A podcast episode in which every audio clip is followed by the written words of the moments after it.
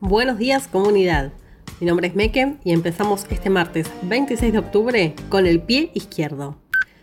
Estando a fin de mes, el tema precios se hace más sensible, ¿no? ¿Cuántos de nosotros hacemos las últimas compras con crédito, préstamos o estiramos los últimos pesos sin poder hacer todas las comidas?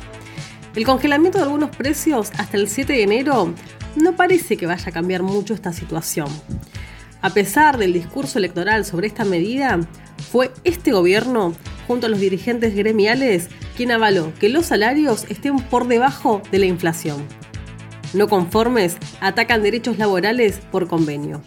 Y en medio del ajuste que aplican para pagarle al FMI, también bajaron los ingresos de jubilados.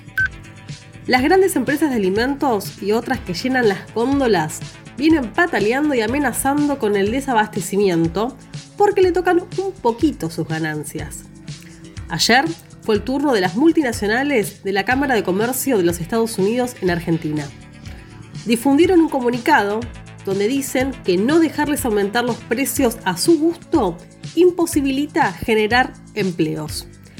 ¿Quién puede creer que Coca-Cola, PepsiCo, Mondelez o Arcor, que juntan millones acá y en todas partes del mundo, puedan tener problemas económicos para bajar precios o para emplear trabajadores. Si como te venimos contando, si se rebaja la jornada laboral a 6 horas, en estas y otras grandes empresas se podría dar laburo a la mitad de las personas desocupadas del país. La izquierda es la única que plantea una alternativa para los trabajadores y sectores populares, empezando por aumentar un 20% los salarios para recuperar lo perdido.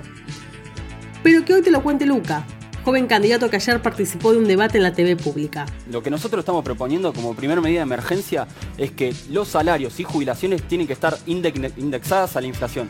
Y además agregó. Todo lo control de precios por la inflación, para que no aumente más eh, alimentos básicos, tiene que estar controlado por los trabajadores, por los usuarios, tiene que haber comités especializados que se encarguen de que no se aumente un solo peso en los supermercados porque la situación es drástica y lo que tenemos que discutir nosotros es medida de fondo y que, que los precios no sean por el capricho de las multinacionales que eh, amenazan con desabastecer. Hay sectores dentro del frente de todos que nos quieren hacer creer que se puede cambiar el rumbo desde adentro de la coalición. Pero no nos cansamos de decirlo. La salida es independiente, organizados y desde abajo. Así lo viene mostrando la Asamblea Permanente de Guernica. Ayer se movilizaron al Ministerio de Desarrollo bonaerense para exigirle al gobierno que cumpla con lo pactado, la entrega de lotes con servicios para las familias sin techo, acceso a la vivienda, a la salud, a la educación y trabajo genuino. Son algunas de las demandas elementales del pueblo trabajador, derechos que ninguna de las fuerzas políticas del régimen están dispuestas a defender. Antes de irnos, te dejamos una pregunta. Estando a fin de mes, ¿Te cambian algo que el gobierno haya congelado algunos precios? Eso es todo por hoy comunidad. Hasta mañana. Y no te olvides que...